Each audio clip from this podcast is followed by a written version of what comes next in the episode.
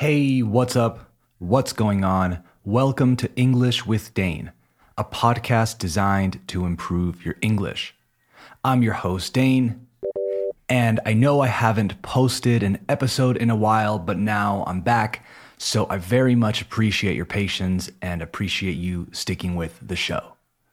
Today's episode is about idioms and expressions. So, what we'll do, lo que haremos, what we'll do is go through a list I have put together for you of what I consider useful and natural sounding idioms and expressions that I would use on a day to day basis.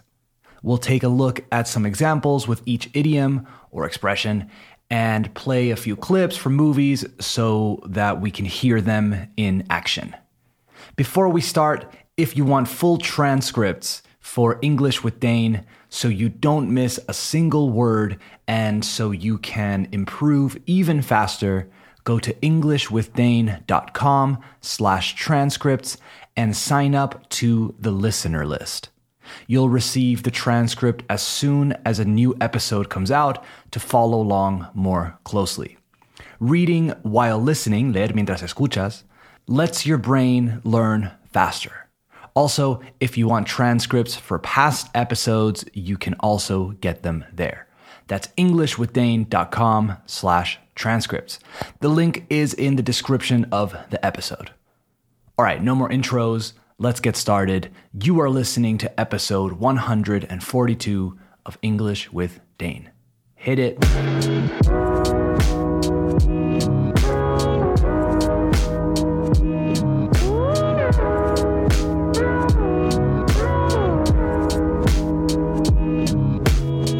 Okay, we have officially started the show, so let's get into these useful idioms and expressions.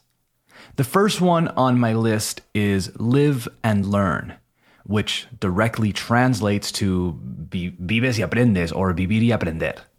We use this to say that someone has learned something from an experience that was surprising and usually unpleasant, desagradable. Here's a clip from the 2008 movie Zack and Miri Do a Porno Let's see if you can catch it. My hair is terrible. I can't believe I wore my hair like that.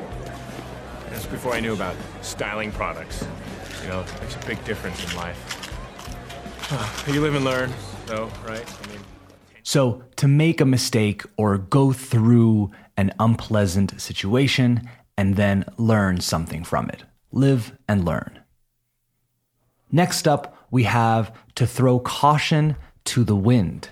To throw caution to the wind. Throw, as in lanzar, tirar, o arrojar, to throw caution to the wind. It literally means or translates to lanzar la precaución al viento.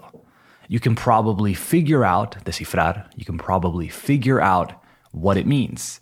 It means to take a risk, essentially, to stop being careful and do something that is dangerous or that can result in failure.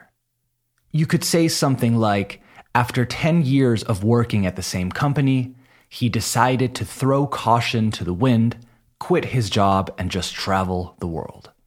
I wanted to emphasize the pronunciation of the word caution. Don't read it like you would in Spanish, como lo harías en español. Don't read it like you would in Spanish. The vowel sound is not ow, it's ah. Don't round your mouth. Don't pronounce them separately. It's awe, as in Australia. Let's listen to this expression in use. Here's a short clip from the 1993 movie Groundhog's Day, or as it's known here in Spain, El Día de la Marmota. I like to see a man of advancing years throwing caution to the wind. It's inspiring in a way. Here it is again. She says that she likes to see a man of advancing years so an older man, throw caution to the wind because it's inspiring in a way, she says. Listen again. I like to see a man of advancing years throwing caution to the wind. It's inspiring in a way. All right, let's move on to the next one. We have to burn bridges. I love this one because it's very visual and dramatic while also having that very satisfying alliteration to burn bridges. So two B's, burn bridges. We use this idiom as part of a sentence, usually, not as a standalone thing, by the way. So, what does it mean? To burn bridges means to destroy relationships, pretty much, to commit yourself to an irreversible course. You do something that forces you to continue down that path or course of action, let's say. Lowell, you sure you want to do this? Why? Hey, it doesn't work. You burn your bridges, man. We all know someone who burns bridges, don't we? At least we've all come across someone who burns bridges. Ojo la pronunciación también de bridges, by the way. Don't say the D, don't say bridges, bridges. Next up is the whole shebang. Whole as in entero, entera, and shebang, well, I don't have a reference for that. Maybe. I don't know. Anyway, shebang is together in this case. S H E B A N G. The whole shebang means the whole thing. For example, it's 50 euros for that single piece, but 90 for the whole shebang. As I was writing this episode, I wondered, me preguntaba, where the word shebang comes from. So I did a little digging, a little research. Apparently, the word shebang is an American word that was first used by soldiers during the American Civil War, which took place from 1861 to 1865. It was used to refer to a rustic dwelling or hut. A dwelling is una vivienda, and hut means cabaña or choza, etc., like Pizza Hut. Anyway, the word shebang was used by Walt Whitman in his writings. If you're not familiar with Walt Whitman, he was an American poet, essayist, so que escribía essays o redacciones, and journalist. He was born in New York in the early 1800s, I think, and he was, and I guess is, to this day, one of the most influential poets, and is often called, se the father of free verse. Anyways, oh, by the way, if you are a fan of the TV show Breaking Bad, you should be familiar with Walt Whitman because that's where the name Walter White comes from. Walt Whitman's Leaves of Grass, that's his, his book, plays a crucial role too. But bueno, all of this was to say that the word shebang from the idiom the whole shebang came from the Civil War and the works of Walt Whitman. Don't forget, it means the whole thing, essentially. Give me a figure. Nine dead bodies. And we're talking the whole shebang. Bride, groom, reverend, reverend's wife. Hell, they even shot that old color fellow that plays the organ. All right, let's go a bit faster so we can do a few more. Next, I want to talk about hold your horses. This is one I use all the time. Hold your horses means wait, slow down, stop for a moment, etc. We often use it when we think someone is going to make a mistake or do something silly. Here's a quick example from another Tarantino movie, this time from the 1994 classic Pulp Fiction. Hello, Lance, Vincent. I'm in big fucking trouble, man. I'm coming to your house. Whoa, whoa, hold your horses, man. What, what's the problem? I got this. Next up, we have Neck of the Woods. Neck as in cuello and woods as in bosque. Neck of the Woods basically refers to a specific neighborhood or area.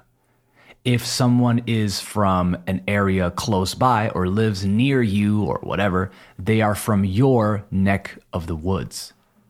I didn't know why the word neck is in there, so again, I did some digging. Basically, I just Googled it, and I guess we're going to believe this explanation until I hear one that makes more sense. Apparently, the word neck was used a few hundred years ago by American settlers to describe a narrow stretch of wood, pasture, meadow, etc. So a narrow part, una parte estrecha, narrow, a narrow part of any of these areas. The phrase neck of the woods is a surviving remnant of that old use, de ese uso antiguo. Interesting. Here's an example from the fantastic 2003 movie Finding Nemo. Hello. Who's this? New guy. The dentist took him off the reef. And howdy. From my neck of the woods, eh? Sorry if I ever took a snap at you. That was fast, so listen again. Hello. Who's this? New guy. the dentist took him off the reef. And howdy. From my neck of the woods, eh? Sorry if I ever took a snap at you. All right, one more before I go. Let's leave on a positive note. Let's learn how to tell someone they are not good at something. For this, we're going to use the expression don't give up your day job. So don't quit your job and do this instead because you won't make any money from it. In other words, it's a way to say that someone is bad at something. Let's say your friend starts to paint and they are really bad. They show you a painting they made and you want to jokingly laugh at them. You'd say, hey, don't give up your day job. You can also say, don't quit your day job. Either way is fine. Either way.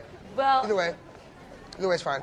Here's an example from the iconic 2012 movie Magic Mike. Look, we think you got something. Not exactly sure what that is just yet, but uh, all we know is you got a lot of work to do. So don't quit your day job just yet. Okay, that's it for this episode of English with Dane. Thanks so much for listening. I hope you enjoyed the show, and more importantly, I hope you learned something new. Remember, if you want transcripts for English with Dane so you don't miss a single word of the show, go to englishwithdane.com slash transcripts. Follow me on Instagram and TikTok at English with Dane for videos, quizzes, and random stuff. And if you can, give me a five star rating on Spotify or Apple Podcasts or wherever you listen. All right, talk soon. Later.